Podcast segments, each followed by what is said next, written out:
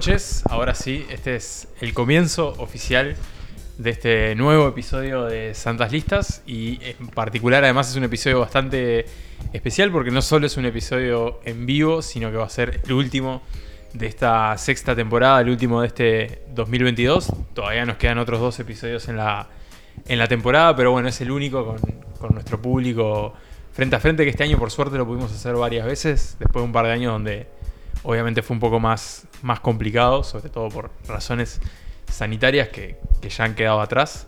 Así que bueno, gracias a todos ustedes por venir, por acompañarnos hoy en este episodio en el que vamos a hablar de comedia, vamos a tratar de reírnos un rato y hablar de lo que nos hace reír, que siempre en cada caso es muy particular, el humor es como, como no sé, como cómo te gusta el café, cómo te gusta el humor, ¿no? Es como una cosa muy, muy propia muy particular. el humor creo que, a diferencia por ahí capaz que del drama, que es como mucho más lineal, entre comillas, en el humor tenés un, una paleta súper amplia del humor más básico y físico y, y, choto hasta lo más oscuro y, hasta turbio. Y hasta el humor que incomoda y el humor tiene como un montón de herramientas que me, parece para mí que es que es súper valioso y, y muy difícil de hacer también. Creo que, el humor es más difícil de hacer que la comedia, que, perdón, que el drama, por, por lejos. Pero bueno, eso es un poco de lo que vamos a hablar hoy. Vamos a presentar varias escenas de películas que nos hacen reír mucho. Cada uno de nosotros eligió dos escenas de, de dos películas distintas para presentarlas a ustedes, para debatir entre nosotros. También tenemos una selección del público, ya lo, vamos a poder comentar después, que, fue una, una película, una escena muy votada, recibió muchísimos votos de un director que queremos mucho además, así que por ese lado también está buenísimo. Pero bueno, antes de meternos en el tema, hay que hacer la presentación oficial, formal, como si no nos conociéramos. Así que, bueno, esto es Santas Listas, este podcast de cine cósmico y maravilloso que, hacemos hace cinco años, con estas dos personas que están aquí a, a mi lado. Me presento, yo soy Nicolás Tavares y, bueno, tengo aquí a Emanuel Bremerman. ¿Cómo estás? Buenas, buenas, Nico. Muchas gracias a todos por venir nuevamente a un vivo de Santalistas. Estamos encantados de estar acá otra vez. Bueno, y yo me presento, soy Pablo Estarico y voy a pedirles un aplauso solo para que quede registrado. Sí, ahora. Eso. Gracias. De que esto es en vivo y es real y es el último vivo del año en el Club Cultural Charco que este año sí que le sacamos jugo. ya es el cuarto estudio. Sí, sí totalmente. Estiramos nuestra estadía aquí, así que bueno, ya agradecerles a todo el personal, acá a mi Juan, Pancho, Diego y Carito por recibirnos siempre y a todos por venir, a los que vienen por primera vez y a los que vienen por este, reiteradas veces. Sí. Eh, tenemos que hacer algún día la lista de la gente que vino más veces. Sí, el club VIP de Santas Listas. Eh, este episodio. Hacerles un tour por los estudios. También, por ejemplo. también, que son. Bueno, no vamos a decir dónde son. Algunos ya saben. Este episodio tiene. Para mí tenía una. Una especie de trampa cuando lo pensamos, cuando propusimos, bueno, venimos de hablar de terror, de terror con animales, hacia dónde podemos ir. Y lo, interesante de ese episodio de, Terror Salvaje fue que nos reímos mucho, porque creo que la calidad eh, narrativa y visual de las películas se prestaba para eso. Creo que hay en la puerta, puede que sea soft, eh, me pareció. Bueno, bueno, ya veremos. Pero mm, eligiendo el tema de la comedia, lo que, mm, lo que pensamos, o al menos lo, que yo creía que podía suceder y que puede suceder, es que cuando querés explicar un chiste es cuando lo arruinás. Y sin embargo, lo interesante de, haber elegido estas escenas que vamos a ver y que después esperamos comentar con ustedes, es que a veces no puedes explicar por qué algo te da gracia. Simplemente te da, digamos. Y para mí en eso tiene algo en común el cine de terror con la comedia, que es que genera unas emociones que son instantáneas a veces. Te reís, después sí podés racionalizarlo y entender como, bueno, las herramientas de la comedia, sobre todo de la comedia en el cine, muchas veces de la comedia física, pero a veces simplemente algo te da gracia porque te da gracia. Así que la idea de hoy va, a ser un poco como tratar de, analizar eso. Y creo que un poco la imagen eh, de este afiche que hizo nuestro diseñador Nico es que, mm, por si no la conocen, es una imagen de la película Buenos Muchachos, en donde el personaje de Rey Laiota, eh, un, un mafioso, descanse, ¿no? que para descanse, está junto a otros eh, mafiosos, eh, no me acuerdo si en un casino o en, Están como en un bolichón. en un bolichón, la una- están pasando, antro, sí, la están pasando muy bien y quien está liderando la conversación es, es Joe Pesci, que si no lo conocen es un actor que casi siempre hace mafioso también, sobre todo bajo el orden de Scorsese, y además es una persona muy petiza.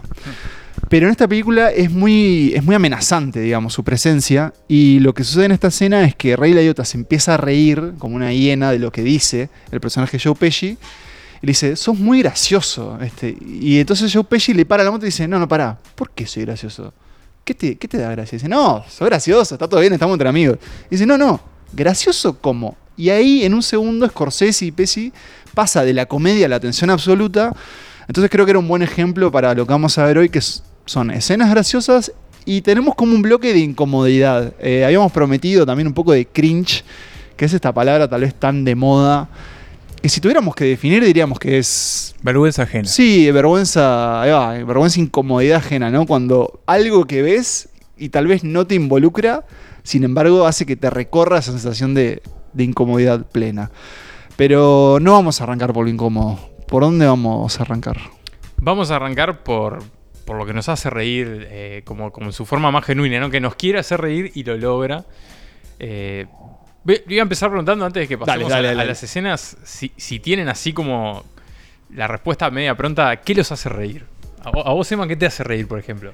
A mí me hace reír, este, me hace reír la incomodidad que me generan algunas cosas. Creo que la risa a veces es una respuesta a cuando nos sentimos incómodos. Eh, me hace reír, eh, el humor negro me hace reír también, me hace reír. Y mm, sí, creo que pasa más por el lado de la acidez, más que por ejemplo, el humor físico pocas veces me hace esbozar alguna carcajada o algo similar. Eh, creo que pasa más por, por ese lado. Igual también pienso que en cuestiones, digo que el humor ácido o el humor un poco más oscuro me hace reír. También pienso que, por ejemplo, los Monty Python me hacen reír muchísimo y son, es como un humor en algún sentido muy limpio, ¿no? No sé, es difícil la pregunta. Igual, ¿sabes qué? Me encanta cuando le preguntan a alguien qué los hace reír, porque es bastante inesperado lo que, lo que se puede encontrar. Y es una buena pregunta para las entrevistas, si quieren se la pueden anotar por ahí para hacerla. La, la he hecho Eh, alguna vez sí. y funciona, funciona. Y Es muy buena, pero no sé, creo que a mí me hace reír como eso. Y creo que mi selección pasa un poco por ahí también, en ese sentido. Sí, a, a mí también, sobre todo cuando lo cotidiano de repente se, se deforma de, de alguna manera en donde no esperás que alguien diga algo que no debe, eso es a mí como que lo que me da nervios me hace reír también, un poco dentro de los nervios. Y yo de hecho cuando me pongo nervioso me río.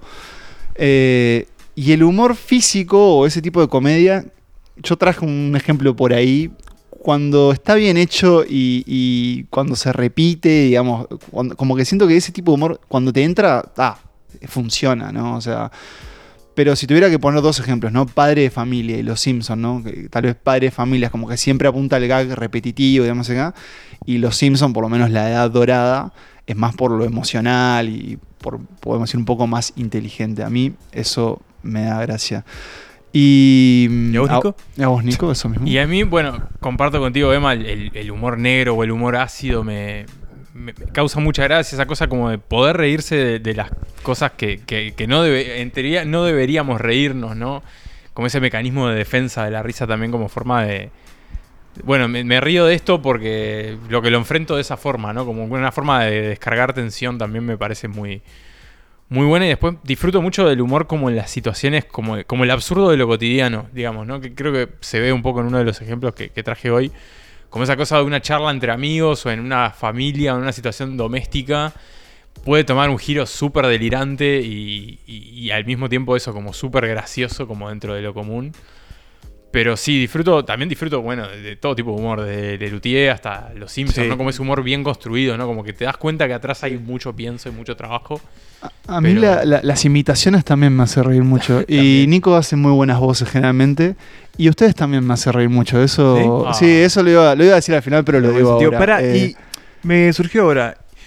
¿Y qué, qué tan presente, yendo al, al cine, qué tan presente está la comedia en su, en su año fílmico? Bueno. Yo, por ejemplo, me di cuenta que vi una sola comedia en todo el año. Y no sé por qué, quizás porque eh, también responde un poco al lugar de la comedia en el mainstream hoy, no sé, Sí. por- ¿a qué responder? Creo que te respondiste, porque para mí la comedia está en crisis en ese sentido. Y creo que vamos a ver algunos ejemplos en donde las películas más taquilleras en su momento eran comedias. Vamos a ver sobre todo la obra como de un productor que, que llevó como la comedia a, a lo más taquillero en Hollywood.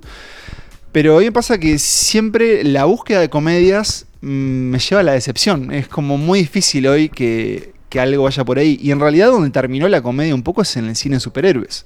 Porque la fórmula de Marvel es acción y comedia, con un poco de drama, pero en general eh, son los personajes eh, en la batalla tirando chistes. Entonces quedó como un poco un ahí, por lo menos en Hollywood. Me parece que los europeos están un poco más avispados en ese sentido. Sí, Y bueno, y obviamente como con muchas otras cosas también se ha corrido mucho hacia el mundo de las series, ¿no? La, la comedia. Sí, total. Eh, aunque también Pero creo que- no hablamos de series. no hablamos de series, así que es un fenómeno que, que- Ojo, que no vamos cuidado. a mencionar hoy. Pero sí, me pasa lo mismo. Siento que veo muy pocas comedias en comparación a, a otros géneros. A terror, pero- por ejemplo. Pero es un género que disfruto muchísimo. Cuando encuentro una buena comedia, digo, Sí. "Ah, encontré oro, ¿no? Como, como siento Y la, buena, y la buena comedia además, o sea, es ideal para verla con gente, o sea, porque la risa además es mega contagiosa, o sea, cuando, cuando nos reímos, cuando los demás también se ríen. Entonces, Sí. vas a ver una película al cine y todo el mundo se está riendo y vos también te reís y estás como compartiendo. Igual también es muy interesante cuando vos te reís de algo Y nadie y más nadie se ríe. más se ríe y cuánto dice eso. A vos no te importa mucho igual. Yo te he escuchado reírte. Yo me río fuerte en en el vacío. ¿decís? En el vacío, reírte en el vacío. Y hay algo que tiene para mí la, la comedia, en, en general, no solo en el cine, sino en, en- en otro tipo de, de expresiones, es que cuando es buena, podés volver todo el tiempo y nunca Sí, te aburre. sí. Siempre te va a hacer reír, siempre va a funcionar el mismo chiste, aunque ya lo conozcas de memoria, aunque ya te sepas todo el sketch, el show, la canción, lo que sea, Mm. te vas a hacer, te va a reír, te vas a hacer reír, te vas a hacer reír igual y es como que creo que ahí tiene como un mérito que capaz que otros géneros no, no tienen. Es que si lo pensamos hoy, creo que la comedia terminó relegada a los stickers de WhatsApp. O sea, un buen Sí. sticker de WhatsApp te puede memes, hacer reír siempre. ¿no? Y a los memes, ni que hablar. Pero hoy vamos a hablar de cine. Ah, no vamos Y- a hablar de memes. No, entonces. por ahora no. Y el primer ejemplo le corresponde a Nicolás. Me corresponde a mí y Pablo, vos tirabas ahí alguna pista un poco de, de por dónde va, va a ir esto cuando mencionabas, bueno, esta figura de este productor, que es el señor Judd Apatow, que sé que es un- una figura que, que a vos te interesa mucho, Pablo, en particular, que, que tenés su libro, por ejemplo, Sí, su libro de entrevistas a, a comediantes. que es muy bueno. Eh, este que hizo... este señor, ahora lo, lo presentamos, es, bueno, es un productor, es un guionista estadounidense, que, que, bueno, que es humorista por su propia cuenta, pero que en el cine, bueno, ha sido el responsable de películas como Virgen a los 40, eh, Ligeramente Embarazada, de todas esas comedias que con, con Seth Rogen y, y toda esa, esa, esa gente. Toda esa cosa a mediados de los 2000 en adelante. Mediados de los 2000, exacto, armó como una especie como de pequeña troupe de actores, directores y, y demás, y hacían como estas, como estas películas. Él hizo también esta Funny People con, con Adam Sandler, que es muy buena, una de las mejores películas de Adam Sandler. Y bueno, también es el responsable, es el, es el productor de la película cuya escena traje hoy, que es Superbad, también conocida como Super Cool en estas, en estas tierras. Un clásico de la comedia millennial, así le podemos decir, una película que, que- que marcó mucho a nuestra generación. A las personas que andan ahí por, por- Mm. rondando los 30, seguro se acuerdan de, de cuando vieron esta película, porque es muy probable que la hayan visto. Fue un fenómeno de cines. Fue todo un fenómeno en el Generacional. cine, tal cual. Yo, si no me equivoco, yo la vi en, en el cine con un amigo de, del liceo. Creo que estaban mis padres que andan por ahí también. Eh, una película un poco rara, pienso ahora, para, para ver con, con tus padres, pero.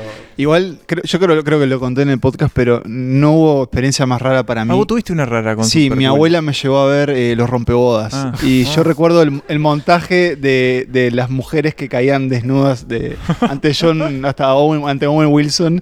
Y yo con mi abuela y mi abuela matándose de risa por lo que me había llevado a ver, ¿no? Pero bueno, gracias, abuela. Qué grande. Eh, bueno, esta super cool, super bad, que, que, que, bueno, que está involucrada varias de estas personas que decíamos de esta pequeña troupe. Está el director Greg Motola, que es el director de casi todas estas películas de, de esa Mm. época. Está Seth Rogen, no solo como, como actor, sino también como uno de los guionistas. Que, que, bueno, de hecho la película está basada en su adolescencia, en la de Evan Goldberg, que es el otro, que es el otro guionista. Y de hecho los, los protagonistas se llaman Seth y, y Evan. Y bueno, y son estos liciales, ¿no? Que están ahí como a las puertas de la adultez. que están ante los desafíos clásicos de película estadounidense de muchachos que están por terminar el liceo, eh, el high school, que es eh, conseguir alcohol y ponerla por primera Sí. vez, ¿no? Y bueno, y esta es la misión de ellos dos por lograr eso- esos objetivos en, una, en un marco de típica fiesta estudiantil yankee, eh, que ahí se nota la diferencia, para ellos es mucho más difícil conseguir alcohol siendo menor de edad que para un uruguayo. Claro, por ellos tienen la edad legal a los A 21. los 21 recién, no en todos los estados, pero en la buena medida, eh, que entonces todavía lo pone como más lejano, ¿no? Todavía la- ese- esa misión. Así que bueno, ahí están Seth y Evan, eh, que, que, bueno, que quieren lograr estos objetivos y para ello eh, tienen la asistencia de otro de sus amigos, de, de Fogwell, que consigue, les avisa que consiguió una, una licencia de conducir, que básicamente es el documento de identidad para los estadounidenses. Una licencia de conducir falsa que les va a permitir conseguir alcohol para la fiesta, esa que es como el gran objetivo de, antes de, de graduarse, ¿no? Como pasarla bien en esa fiesta. Así que bueno, la escena que traje hoy es el momento en el que, en el que Fogwell les trae, les presenta su, su licencia de conducir falsa, ese, ese documento que viene a salvar la vida. Y eh, para mí es un momento icónico de la película, porque de hecho probablemente nadie se acuerde del nombre real de Fogwell, sino de lo que la identidad que presenta en este momento, eh, que bueno, que es lo que, que es lo que vamos a ver a continuación. All right, that's that's good. It's hard to trace, I guess. Wait, you, you changed your name to McLovin? McLovin? What kind of a stupid name is that, Fogel? What are you trying to be an Irish R&B singer? Oh, they, let you pick any name you want when you get down there. And you landed on McLovin. Yeah, I was between that and Muhammad. Why the fuck would it be between that or Muhammad? Why don't you just pick a common name like a normal person? Muhammad is the most commonly used name on earth. Read a fucking book for once. Fogel, have you ever actually met anyone named Muhammad? Have you actually ever met anyone named McLevin? No, that's why you picked a dumb fucking name. Fuck you. Give me that. All right. You look like a future pedophile in this picture, number one. Number two, it doesn't even have a first name. It just says McLovin. What? One name? One name? Un ícono McLovin hoy Un en día. Hay remeras con esa foto de la, de la cédula falsa. Sí, tal cual. Creo que, que es uno de los momentos más, más recordados, uno de los personajes más recordados de la película probablemente. Y, y este momento, ¿no? Como la presentación en sociedad de McLovin, que, que bueno, que lo vimos ahora, hay un montón de gente que ya vio la película, pero siempre logra sacarte esa sonrisa. Y está un poco eso del absurdo cotidiano que decía, ¿no? Como este pibe que cae con la, con la identidad falsa que es de Hawái, se llama McLovin, como todo el, el delirio, él convencidísimo que, va a funcionar. Y, creo que ahí está un poco como esa gracia, ¿no? Como el delirio sobre el delirio sobre el delirio. Pero como al mismo tiempo tratando de ser serio, ¿no? Y tratando de, de- como mantener como que, como que lo que está pasando es vida o muerte, ¿no? Mm. Hay algo que creo que los subtítulos estos no le hacen justicia a la película y es que está llena de insultos. Y recuerdo en su momento de verla y era bastante novedoso. La película en Estados Unidos era con una calificación de R, es decir, para Mayores de 18. mayores de 18. Una escena que involucra a varios este, penes, que también es de las cosas más graciosas creo que tiene. Pero sobre todo, el corazón de esta película está en el vínculo de ellos. De, de estos dos amigos, en particular de Seth y Evan. Y también de ese amigo que siempre hay en un grupo un amigo que no es tan amigo, que nadie sabe por qué. ¿Cómo cayó al, ci- al ¿Por qué está ahí? Pero está ahí y ellos lo tratan re mal todo el tiempo y sin embargo él siempre termina volviendo. Y después en la película es como, como decís, es como el comodín total. Em, Quiero igual, no sé si lo llegamos a mencionar, pero destacar a ese gran también ícono de la comedia de esa época que fue Michael Cera, que es Michael Cera, ¿no? Gran actor, gran... Es como alguien que debería ser como desabrido, pero, pero no lo es y es absolutamente gracioso. Y muy entrañable además, y siempre querés que le vaya bien, en general le va bastante mal. Sí. Y bueno, y, bueno. ni que hablar de Jonah Hill, Claro. que, que es también la otra gran revelación de la película y que de ahí en adelante iba a terminar para mí siendo un, un gran actor Sí, también. Y hoy director también, incluso, ¿no? Como, Mm. como Sí. bueno, gente que tuvo car- carreras bastante distintas, pero al mismo tiempo muy, muy interesantes. Y el otro pobre muchacho que, que siempre fue McLovin, ¿no? Digamos Sí. que siempre Igual, quedó como Christopher. Mintz, please, sí, Mm. que es, es muy fanático de Messi y de Es Argentina. de Messi. Tiene un vínculo con Argentina, nunca sé por qué. Y Oh. cada tanto aparece como videos de él con la camiseta Sí. argentina en el estadio. Hoy entonces no. No, No, hoy, no, hoy no no es un buen día para. McLovin. Eh, pero bueno, sí, de hecho él está en una serie eh, que hace como de... como de muchacho medio turbio, medio como violador. Ah, no, está, perdón, eh, en esta película Está en Kick-Ass. Promising Young Woman. Sí, es verdad. hay como una galería de personajes de, Lo usaron a de él como- comedias románticas como Bo Burnham. Y, está, y es el villano de Kikas. Sí. Es el villano de Kick-Ass. Para mí, super cool. eh, envejeció muy bien y la- lo volví a ver no hace, hace unos pocos años. Ustedes, me acuerdo, le recomendaron nuestro episodio de, de- de Netflix, un- Sí. uno de esos. Y, y creo que también incluso hay una cuenta que es out of context, super cool, super bad, que la lleva adelante un argentino y que siempre tiene como imágenes que te, te sorprenden acá. Por ejemplo, la fotografía está buenísima, están los tres, la película va a ser de ellos. Y bueno, McLovin va a ser eh, eso, el gran Sí. comodín de la película. Ese gran clásico, creo que es un clásico, creo que podemos decir que ya es, ya es un clásico, Sí. ya tiene más de 15 años, ¿no? La peli anda por ahí.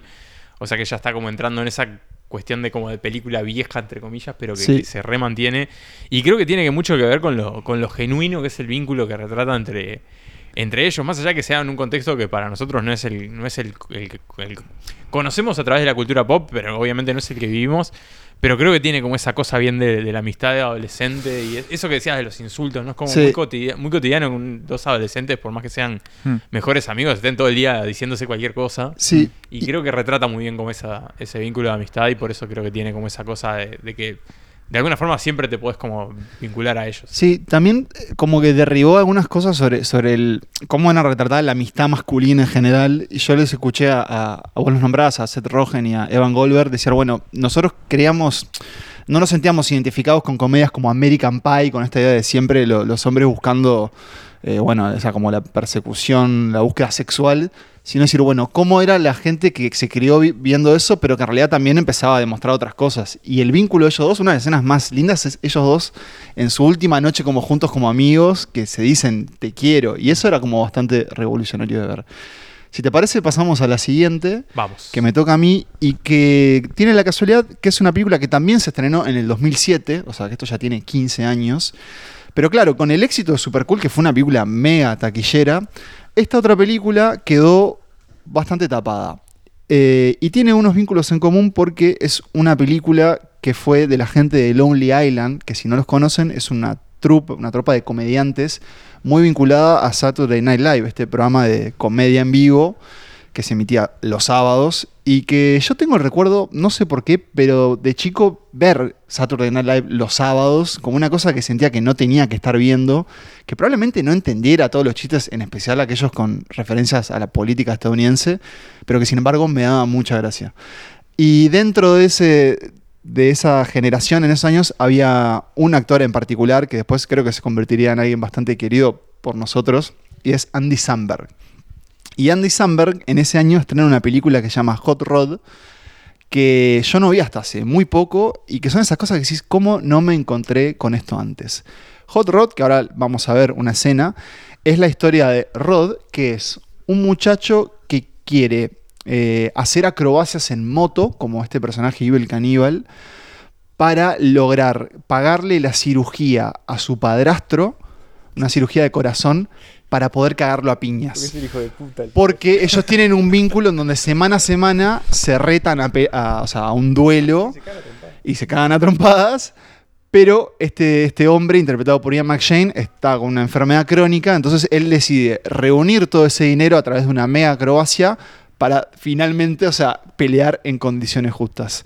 Y la escena que traje, medio que va a plantear ese conflicto y va a mostrar algo más que ahora vamos a, a ver. Y mientras yo busco esto, ustedes me pueden decir algo de Andy Samberg. Yo quiero decir algo de Hot Rod y es que yo sí la vi hace mucho tiempo y muy cerca de la época de su estreno. Eh, yo me había agarrado una gripe machaza en el 2009 por ahí y, y mi madre cuando me enfermaba me iba y me alquilaba una película. Y, y recuerdo que cayó con, con Hot Rod y me dice, me la recomendaron en el video, es una, es una de motoqueros, me dice. Ahí está. Y llegaba una motoqueros y la empecé a ver y, y fue, eh, es- fue una experiencia increíble porque fue, es, es como una comedia que, que, que- que te hace una caricia al alma casi por, por lo disparatada que es. Eso mismo. Eh, y porque tiene algunos momentos, no sé, no sé qué escena elegiste, pero Bueno. hay una escena en particular que para mí es eh, que involucra una banda sonora. Sí, creo que es esa. Creo que es esa. Eh, a vamos a ver una pequeña acrobacia de Rod y después sí, eh, digamos, lo que sucede con su padrastro. Este- él es Andy Samberg con un bigote falso. All I want is to earn your respect, Frank. How can I do that if you won't fight me? Well, maybe you should have thought of that before you sucked at being a man all your Oh my god, I hate you so much. I just want to smash your face in. Too late. I'm a dead man. What about the transplant? Oh, sure. 50 grand. You gonna pay for it? No. Of course you're not. Let's face it. You're a kid. You live at home. You got no job. All you're good for is goofing around with your friends on your moped. You're wrong, Frank. I'm not a kid. I'm a man. I am gonna get you better, and then I'm gonna beat you to death. You couldn't beat a drum.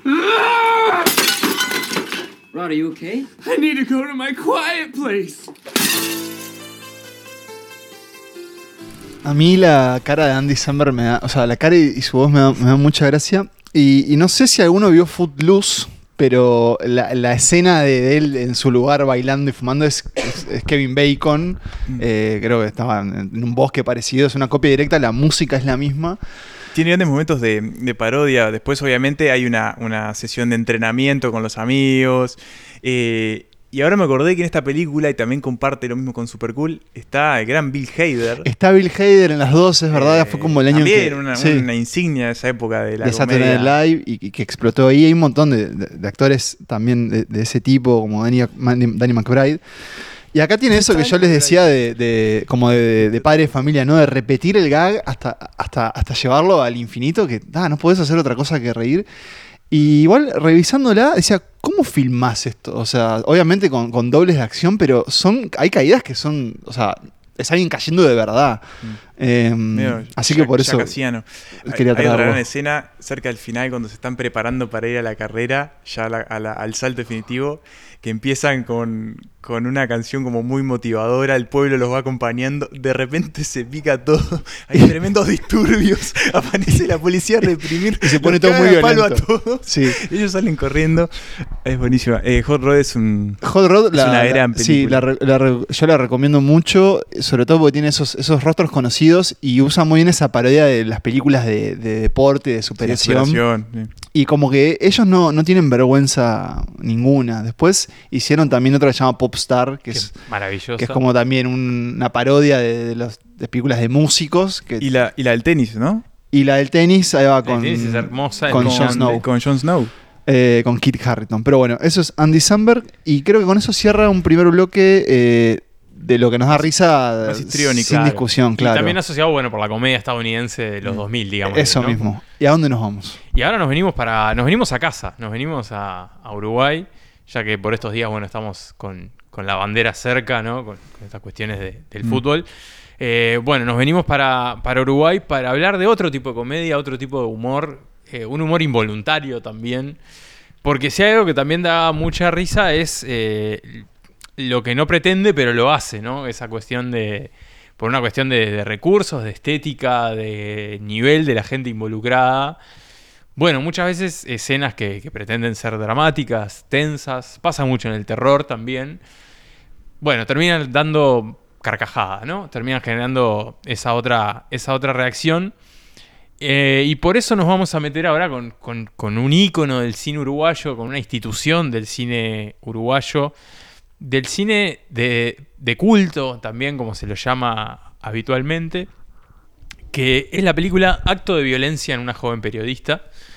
Una película... Ya, ya se escuchan risas Ya solo con el título. claro, el que sabe, sabe. Una película del año 1984 que tiene una historia bastante particular. Es una película que se, que se hace, se filma y sale solamente en, en video, en VHS, que la hace un señor muy particular, muy turbio, que se llama Manuel Lamas, que, que bueno, hizo varias películas en esa época, todas en video. Y un tipo que, que yo no he visto su- su- sus otras obras, eh, salvo pequeños, fragmentos. Eh, en un documental que hablamos eh, eh, el año pasado, que, se llama Directamente para Video, que habla un poco sobre esta película y sobre la figura de Lamas. Y, obviamente lo que se nota en, el cine de Lamas es mucho amor por lo que está haciendo, mucho entusiasmo, muchas ganas de hacer cine, que creo que eso es como su, su gran mérito, más allá que era un tipo bastante desagradable, eh, esa pasión y esas ganas como de, bueno, no tengo recursos, no tengo más que una cámara de video y amateurs, eh, vamos a hacer igual películas, que eso me parece que es genial. Hay un montón de gente que tendría que tomar nota de eso. Pero obviamente se nota la distancia, ¿no? Se nota que, que, se quedó cortísimo con lo que quiso hacer.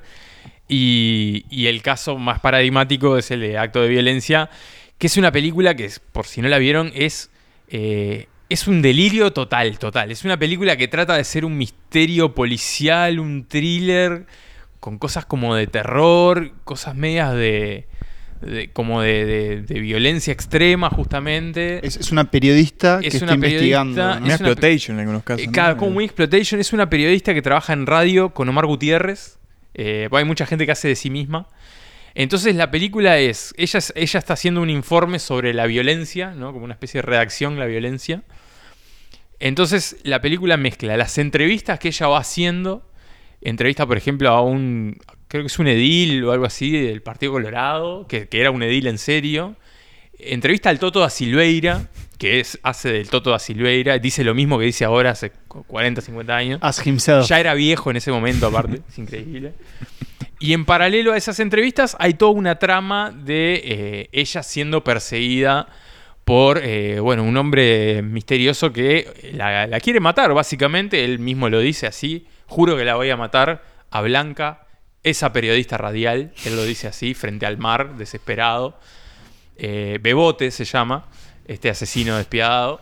Eh, y ahora vamos a ver el momento en el que Bebote se quiebra, se, se le cae el mundo encima y, y él decide tomar venganza contra Blanca, que tiene que ver con un vínculo bastante particular que él tiene con su madre, que, es amiga de Blanca. Y, y bueno, Blanca le, Blanca le presenta a un hombre, esta mujer se, se enamora de él y decide abandonar a Bebote, decide abandonar a su hijo e irse a vivir con, con este hombre. Ahora ella va a dar muy bien sus razones, unas razones que, que hay que decirlo.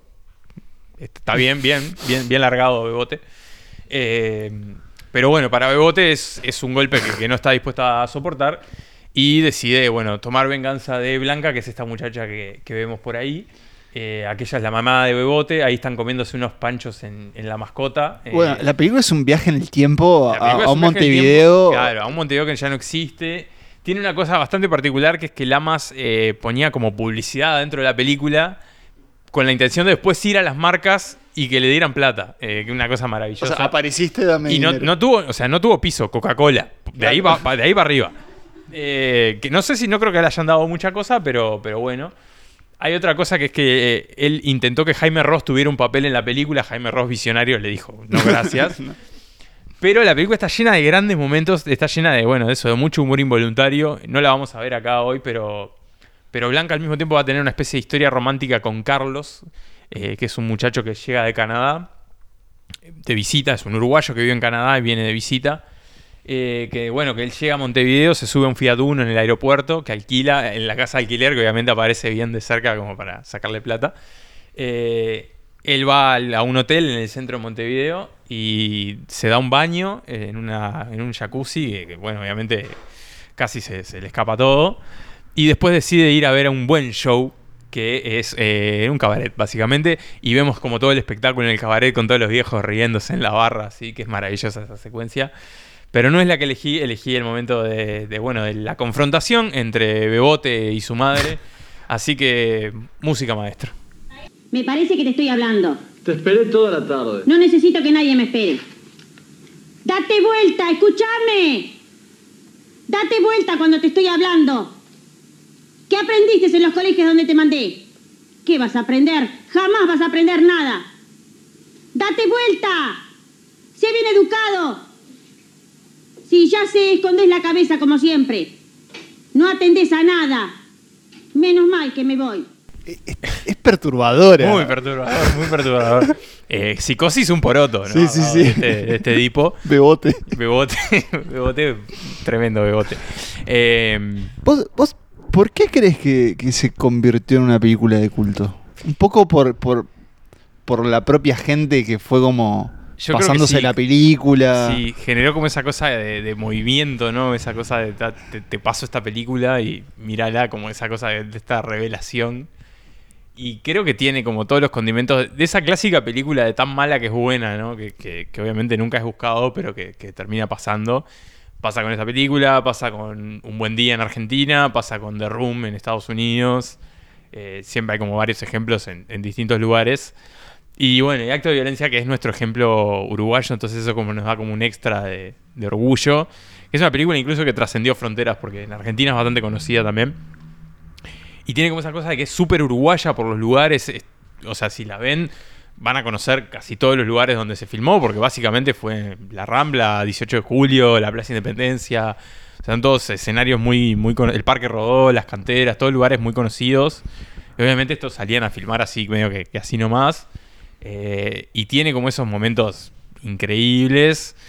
Si vivieron esa época, obviamente van a reconocer la ciudad y obviamente se van a dar cuenta, con, si la ven ahora, que lo mucho que cambió la ciudad, pero al mismo tiempo también como hay cosas que se mantienen. Y está en YouTube. Y está en YouTube completa. eh, tienen que buscar ahí como la versión correcta. Hay una versión que le falta como el final, que es Blan- Blanca hablándole unos palomas.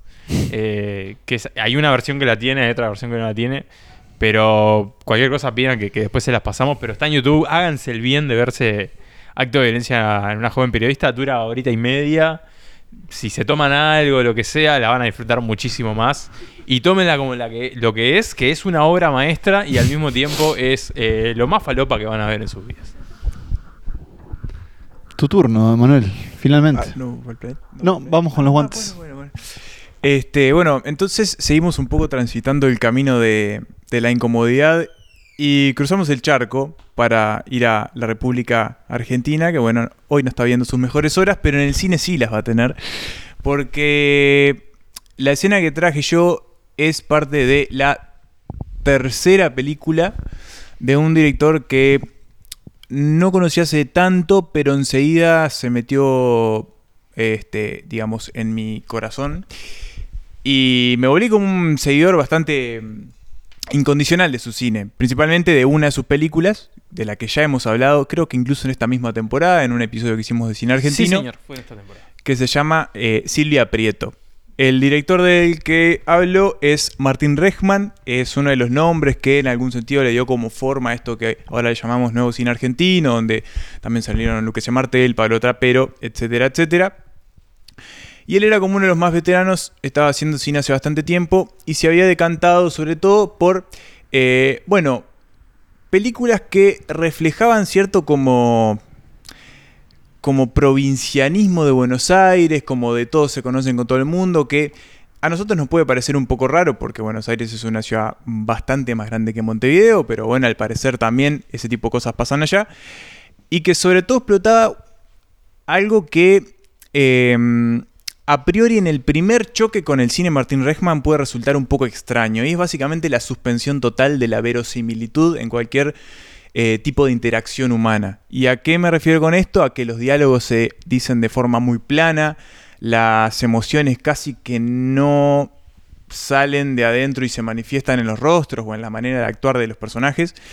Y todo es como muy, como muy plano. O sea, casi que no hay como intencionalidad en la manera en la que la gente habla. eh, y lo que genera eso, a partir como de la acumulación, y es algo que, que también pasaba, por ejemplo, en Hot Rod, pero aparte de la comedia física, en este caso a partir de, de lo que es como el diálogo y, eso, se empieza a generar como una gran situación de absurda de la manera en la que estos personajes se mueven.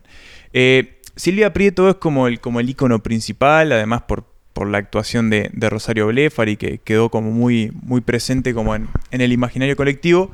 Pero yo la película que traje es una que viene cuatro años más tarde, en 2003, que se llama Los Guantes Mágicos, eh, donde también aparece eh, Vicentico como protagonista. Ahí lo tenemos. Ahí tenemos a Vicentico con su perro.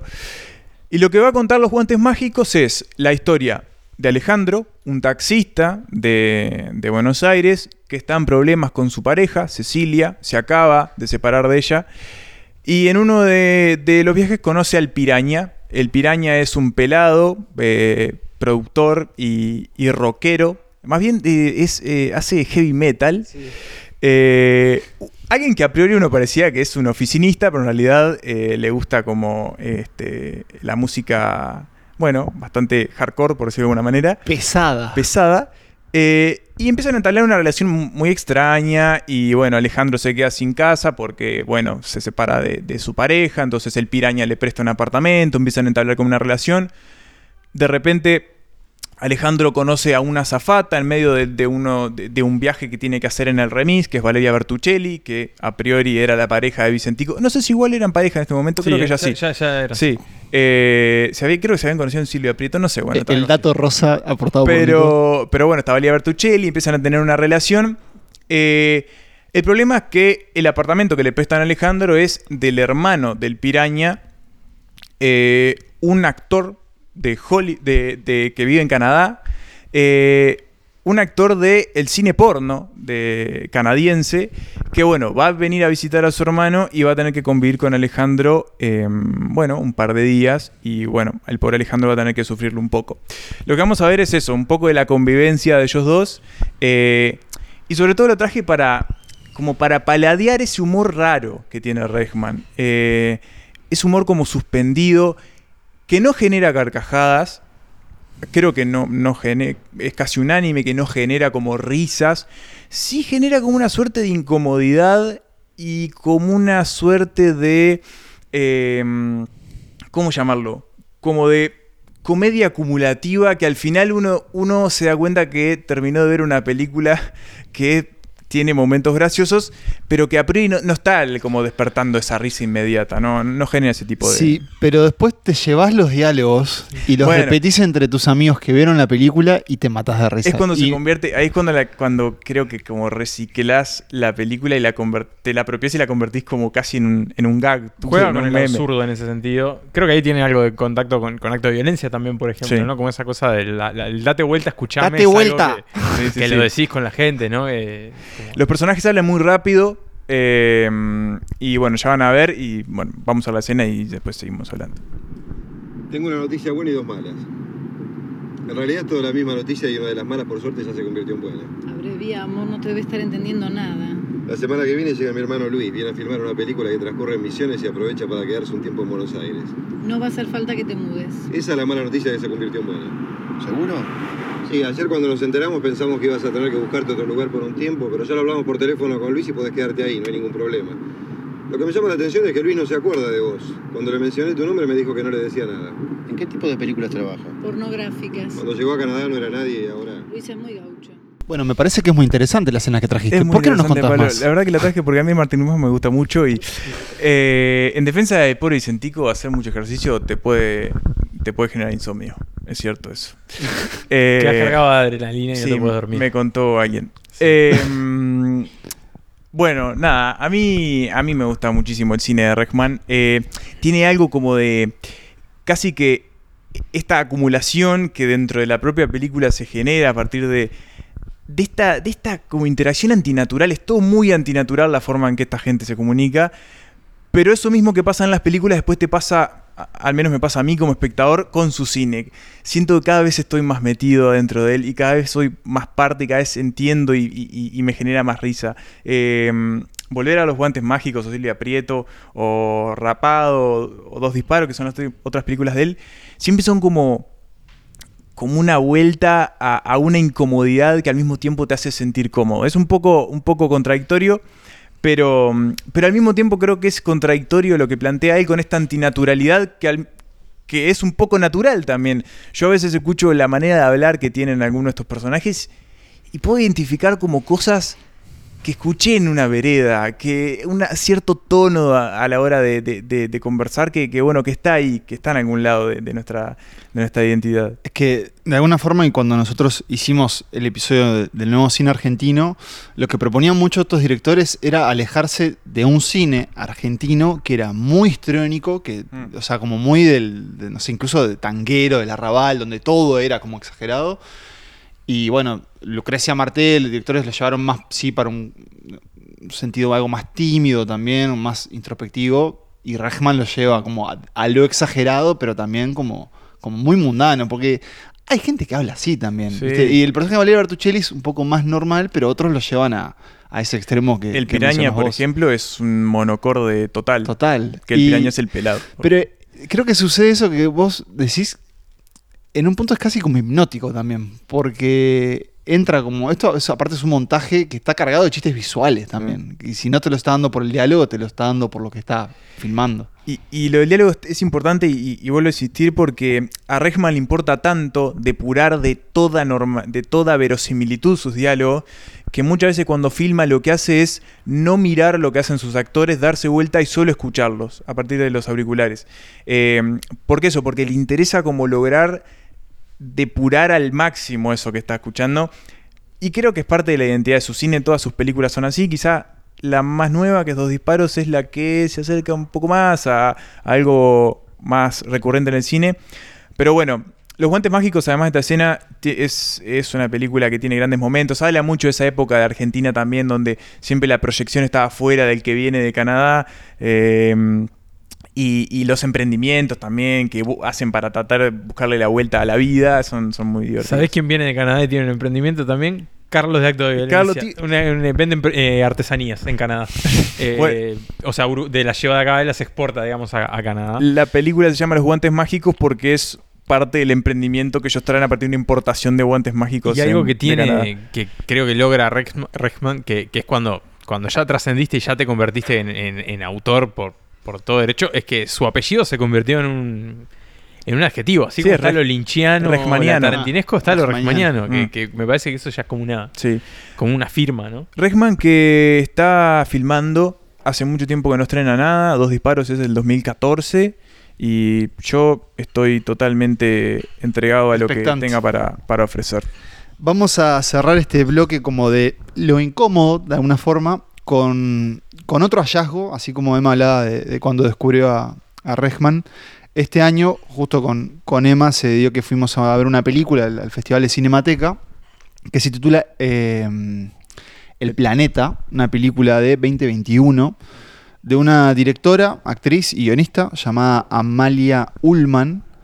Eh, y lo que cuenta un poco la película es la historia de una madre y una hija que no la están pasando bien. Eh, nos enteramos que, bueno, hay un, padre que ya murió y que las dejó en una situación financiera muy precaria, pero de alguna forma ellas se niegan a aceptarlo y, siguen manteniendo una vida de lujos. Eh, y eso lo hacen en Gijón, que es de donde vivió Amalia Ullman. Ella es argentina, pero vivió en España y después estudió, creo que en Londres. Su personaje también viene como de Londres a pasar tiempo con su madre. Y mm, para mí fue un gran hallazgo, creo que para vos también, Emma, eh, porque no sabíamos qué esperar. Entramos muy desnudos a la película. De hecho, a mí lo que me pasó fue que, creo que a vos también, fue en el Festival de Cinemateca de este año y era como la película que a mí me daban los horarios para entrar casi. me Sí, como que O sea, ta, fue era como, esta. ta, podemos ir, a- se puede ir a ver esta, ta, voy a ver esta a ver qué pasa. Y fue un tremendo descubrimiento. Fue un gran descubrimiento, sobre todo porque es una película que de alguna forma vas aprendiendo a ver, eh, que tiene transiciones casi que powerpointianas, podríamos decir, eh, y que tiene una escena que les traje hoy, que es como una escena inicial en el personaje de ella, que a mí me gusta mucho porque lo que, de alguna forma, por cómo lo vinculo a la comedia, es cómo hace un quiebre de lo que uno está viendo para cambiar totalmente eh, las expectativas. Tengo que buscarla aquí. Y sobre todo es esas escenas que una vez que vean la película se van a dar cuenta que, que tiene eso esas primeras escenas donde la película está ahí, ¿no? Que es algo que obviamente descubrís cuando la ves. Eh, pero vamos a verla, es un encuentro que, que ella tiene con, con un chico en un bar y bueno, la vemos y la, la comentamos. ¿Quieres, eh, ¿Quieres algo de beber? ¿Quieres comer algo? Eh, no, no, no, no, no, si es que me tengo que ir ya. Si es que tengo muchísima prisa, vamos, no. No. Vamos. em, eh, te, te cuento. Pues mira, eh, yo, vamos, sería algo muy sencillo. Yo trabajo en el Prica y lo haríamos en los descansos.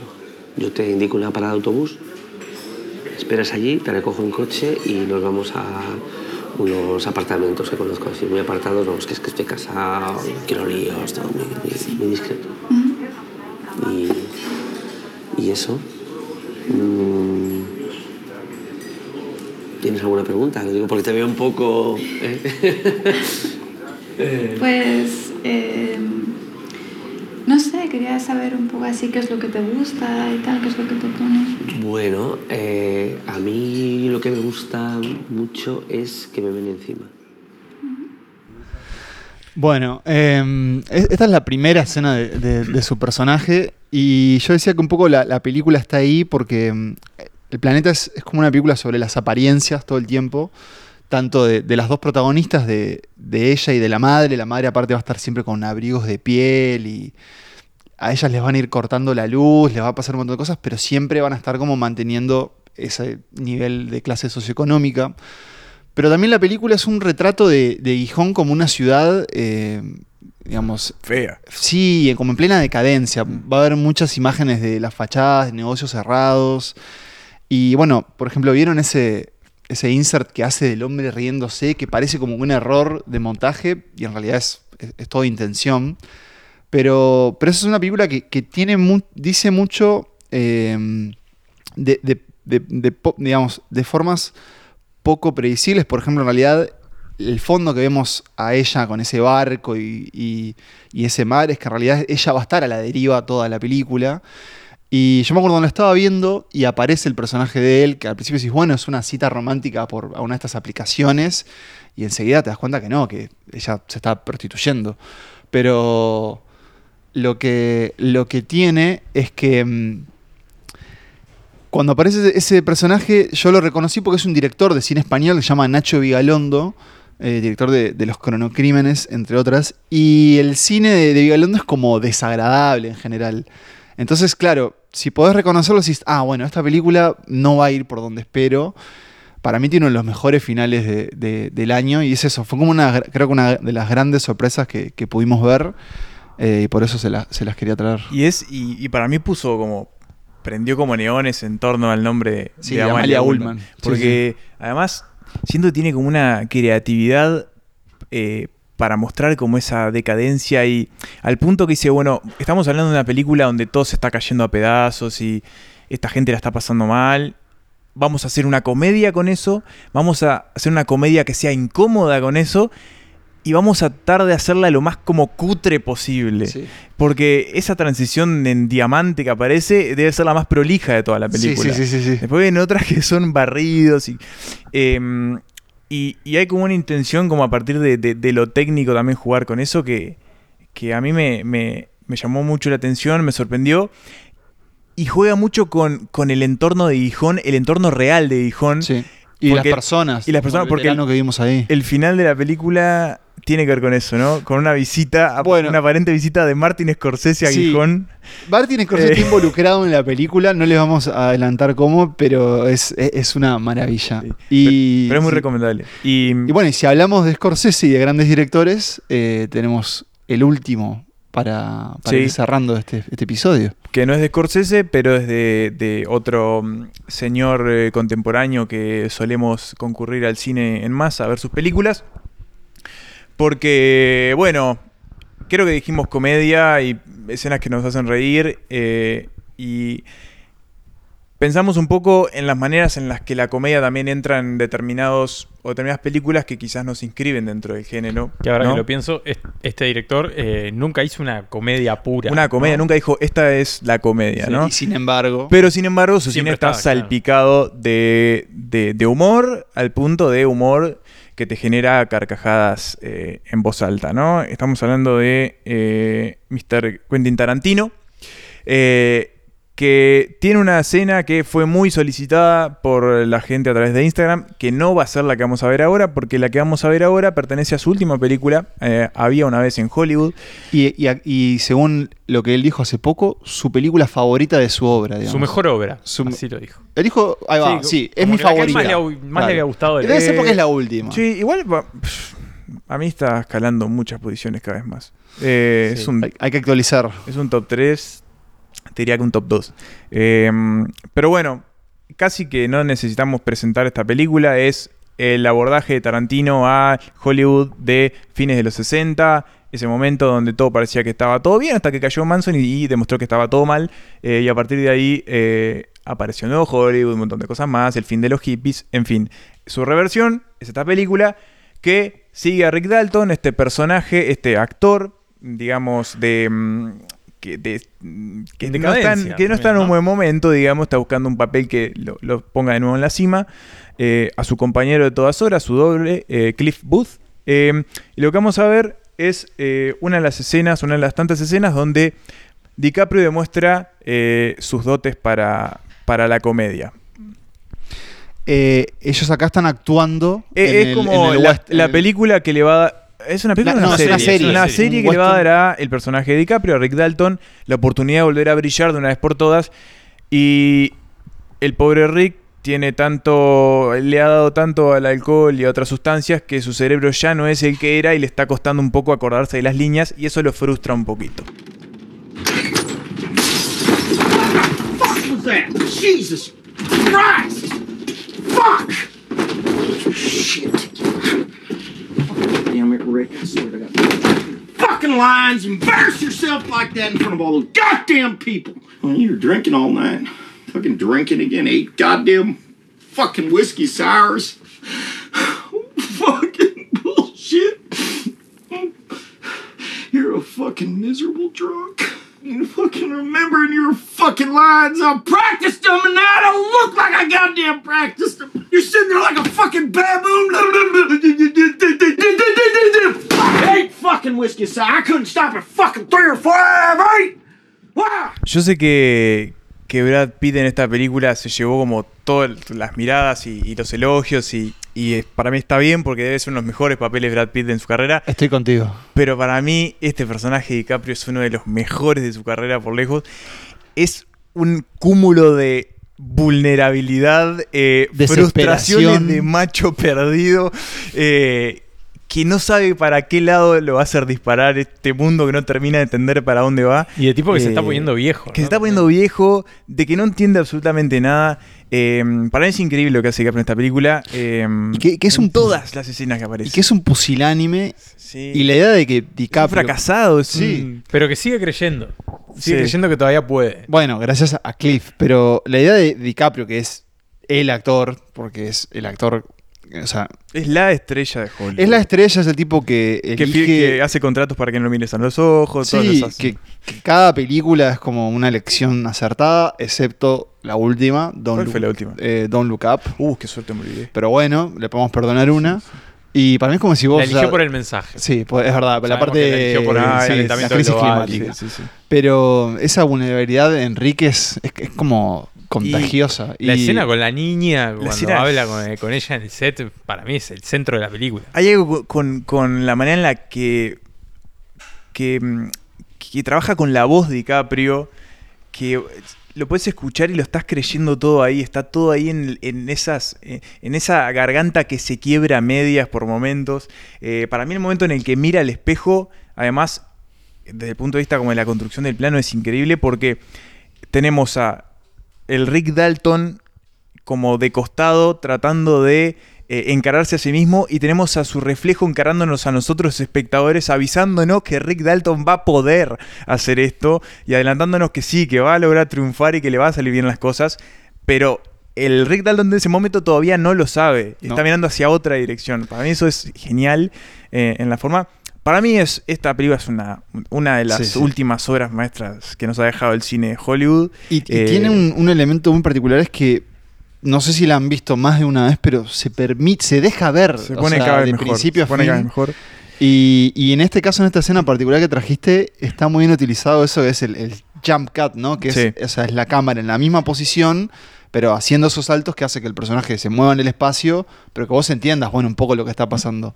Y explota ese chiste cuando dice, no voy a tomar más, y, se- enseguida el otro plano se está empinando. Eh, yo quería traer en realidad la escena casi final, que es el momento en el que tanto Cliff como. como él, él no tanto en realidad. Cliff se enfrenta como a, a los, a la familia Manson. Sobre todo para otra de las cosas que me gustaba de, de hablar de Tarantino a la hora de hablar de la comedia es cómo él lo mezcla con, con otros momentos que no tienen nada que ver con la comedia. En ese momento cuando Cliff se enfrenta a la familia Manson, las cosas que estamos viendo son absolutamente violentas. Sí, o sea, hay momentos que son difíciles de ver y al mismo tiempo te estás riendo por el planteo que hace o la manera en la que Tarantino pone eh, las fichas en, en escena. Eh, y el remate de, de Rick en la piscina, sorprendiéndose, si la vieron saben de qué hablo, sorprendiéndose del momento en que aparece una tipa llena de sangre que se cae en la piscina con un tirando tiros al aire y saca el lanzallamas y la prende fuego, es como todo espantoso lo que estás viendo y al mismo tiempo es como súper Sí. hilarante. Sí, y celebratorio. Eh, para mí es un película en esta y, y me dieron ganas de volver a verla de nuevo. ahora, en este momento. Y bueno, pero hablamos mucho, de, hablamos mucho de Brad, de Brad Pitt y de, de su valor como actor de comedia en esta película. Como actor en general, pero en particular también con, con los momentos de comedia. Entonces también le vamos a dar el gusto a toda la gente que lo pidió. Entonces vamos a cerrar este episodio, este repaso por, por la comedia. Un repaso súper su- superficial, lo podemos hacer 50 episodios más, una temporada entera hablando de comedia. Pero bueno, no nos queríamos ir sin el momento de la escena de Gorlami.